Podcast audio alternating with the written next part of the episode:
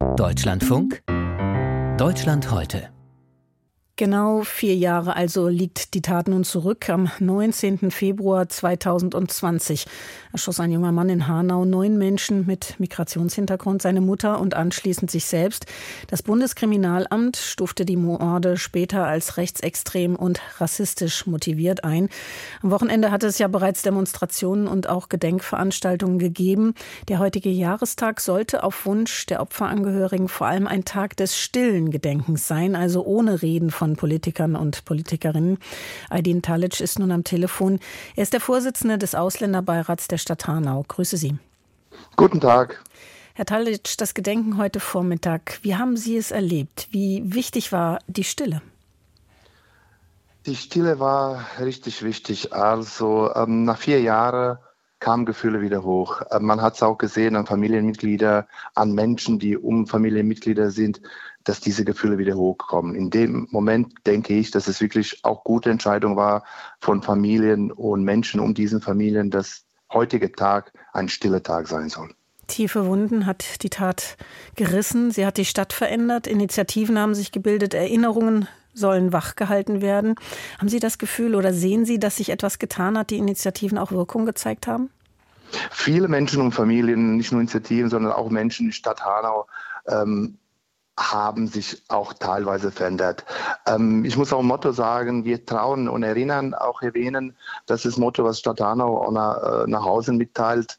Ähm, natürlich, Menschen hatten Angst, vor allem heutige Tag, wie ich schon erwähnt habe, Gefühle kamen hoch, Erinnerungen kamen hoch, noch schlimmer als die Tage davor. Aber wie gesagt, nicht nur für Familien, sondern Menschen um die Familien, die auch das äh, miterlebt haben. Und die Familien haben danach ja auch noch vieles erlebt. Sie haben sich sehr stark eingesetzt dafür, dass Aufklärung betrieben wird, ein Untersuchungsausschuss die Arbeit aufnimmt, die Erinnerung eben auch wachgehalten wird. Wie haben Sie diese Zeit miterlebt? Wie war das für die Angehörigen? Das war wirklich eine schwierige Phase für Angehörigen, die beispielsweise im Landtag, der Ausschuss, der ca. 700 Seiten hat und eigentlich kam nicht zum richtigen Abschluss. Ähm, ich kann auch das Motto von der Demo von vorgestern einfach mal äh, sagen, erinnern heißt verändern. Mhm. Also wir, wir müssen unsere Migrations- und Integrationspolitik verändern, ähm, wenn die unsere Demokratie schützen wollen. Das ist ein Fakt. Wie erleben Sie die Stadt? Also wenn Sie sagen, ähm, da muss noch was passieren, da müssen wir auch erinnern und verändern. Wie lernbereit, wie unterstützungsbereit, wie gedenkbereit?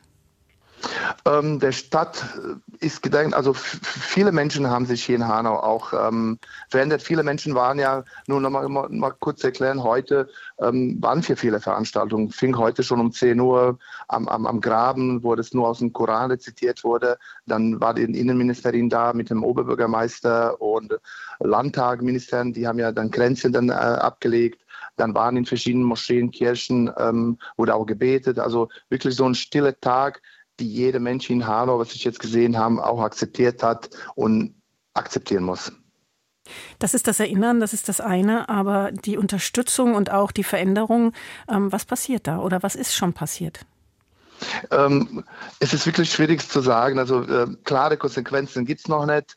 Ähm, Entscheidungen, die dann innerhalb der Regierung äh, zu machen sind, sind immer noch nicht gemacht. Also Familien haben da auch sind auch wirklich richtige Horden haben die. Also müssen müssen auch da, dazu kommt auch nochmal ähm, Deportationspläne von der AfD, die äh, pub publik wurden. Also die, die, Gefühle sind einfach mal heute extrem nach oben gegangen.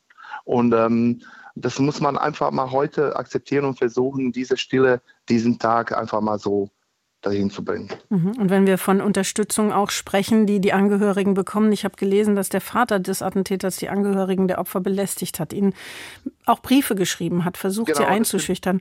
Das genau, der Vater, ja, das ist unglaublich. Also mhm. der Vater ist frei, der wohnt da, wo der auch früher gewohnt hat, der wohnt beispielsweise von der Familie Kotisch gerade 150 Meter entfernt. Der wurde, am, weil in Hanau gab es ja zwei Demonstrationen. Eine war am 30. Ähm, äh, Januar und die eine war vorgestern und am 30. Januar war er auch da, hat Familienmitglieder nochmal angesprochen, ähm, will auch Geld von Familien. Also das ist das, was einfach unglaublich ist. Ähm, der war im, im Gefängnis auch nochmal, aber trotzdem ist er noch frei und macht eigentlich in dem Moment, was er will. Mhm, und das ist das, was ich, was ich ansprechen möchte. Welche Unterstützung brauchen da auch die Angehörigen und diejenigen, die diesen, dieses Attentat überlebt haben? Der Anschlag liegt vier Jahre zurück. Es hat ja von Anfang an viel Kritik gegeben an der Aufklärungsarbeit damals, an der Arbeit der Behörden. Wie sehen Sie das inzwischen? Äh, die Aufklärung ist immer noch nicht fertig. Also Kritik muss jetzt immer noch da sein und immer noch nicht nur von, von Familien, sondern wirklich Menschen auch, die um die Familien sind, auch teilweise von Politikern. Ähm, Familien brauchen Unterstützung, Familien brauchen Unterstützung von Politik, Familien brauchen Unterstützung vom Stadt, von Bund. Und nur gemeinsam können wir diese Sachen auch lösen. Also da muss mehr passieren, Ihrer Meinung nach? Auf jeden Fall. Es muss auf jeden Fall ähm, an der Land- und Bundpolitik muss es viel, viel passieren. Was wäre eine ganz konkrete Maßnahme, die Sie sich jetzt sofort wünschen würden? Einfach mit, äh, einfach zuhören, einfach zuhören, das, was Familien zu sagen haben und wirklich diese Aufklärung von 0 auf 100 zu machen und wirklich alles aufklären. Wünscht sich Raidin Talic, der Vorsitzende. Nicht nur, genau, nicht nur ich, sondern viele Menschen in Hanau. Ja, und Sie als Vorsitzender des Ausländerbeirats der Stadt Hanau. Ich danke Ihnen, dass Sie sich die Zeit genommen haben heute für uns. Ich danke Ihnen auch.